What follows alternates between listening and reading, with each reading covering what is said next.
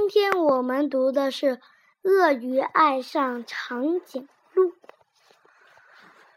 已经好几天了，鳄鱼总是觉得心神不宁，不知所措。有时候他觉得冷得发抖，有时候他乐得发昏，有时候他觉得很不开心 （unhappy）。有时候他高兴起来就想拥抱全世界，觉得一切都是那么的美好。很显然，鳄鱼谈恋爱喽。当某人恋爱的时候，都会发生这些小问题。何况鳄鱼是爱上了长颈鹿。长颈鹿非常非常高大，这还不是问题。问题是，鳄鱼想给长颈鹿一个甜蜜的微笑时，长颈鹿根本看不到，它的脖子太长了。我应该再高大点，鳄鱼想。如果我踩上高跷，长颈鹿一定能看到我。可惜这一天，长颈鹿骑着自行车从下面穿过，根本没有看到鳄鱼最甜蜜的微笑。它从两条高跷之间穿过去了，好厉害！我要在天桥上表演一些特技，鳄鱼想，这样它一定能注意到我。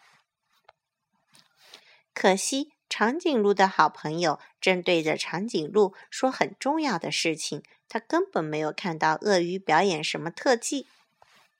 好可怜哦！鳄鱼想，我爬到它最喜爱的树上，然后请它吃树叶。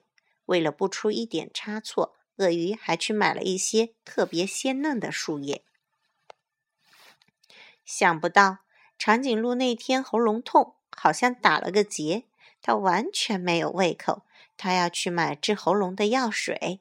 对那棵它最喜爱的大树，还有鳄鱼，看也没看一眼。鳄鱼好可怜哦。但是鳄鱼没有放弃希望。我要为他演奏一首情歌，他肯定会从门外看过来。你觉得他会成功吗？你也不看好吗？可惜，长颈鹿那天一直在听自己的音乐，完全没有听到鳄鱼的情歌。他塞了随身听啊，带了随身听。有了，鳄鱼突然想到，我可以用一根绳子套住它的脖子，把它的头拉下来，这样它就能看到我了。这样礼貌吗？不礼貌。你觉得这个方法好吗？好。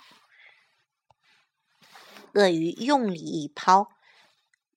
用绳子套住了长颈鹿，结果怎么样嘞？长颈鹿吓了一大跳，然后把头往后一甩，鳄鱼就被它甩出去啦。鳄鱼直接被送进了医院。当他康复出院的时候，鳄鱼已经放弃了所有的希望。他永远都不会送给长颈鹿最甜蜜的微笑了。他伤心的走回家。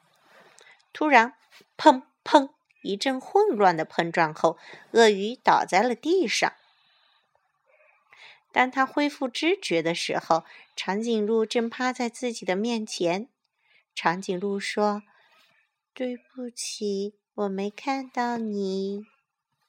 就这样，他们坐在地上，满头落着金星。当他们彼此相望时，他们都笑，大家都感觉到心里很温暖。鳄鱼说：“幸好你刚没看到我。”对呀，长颈鹿说：“要不然我就永远都无法看到你的最甜蜜的微笑啦。” OK，let's say. Goodbye.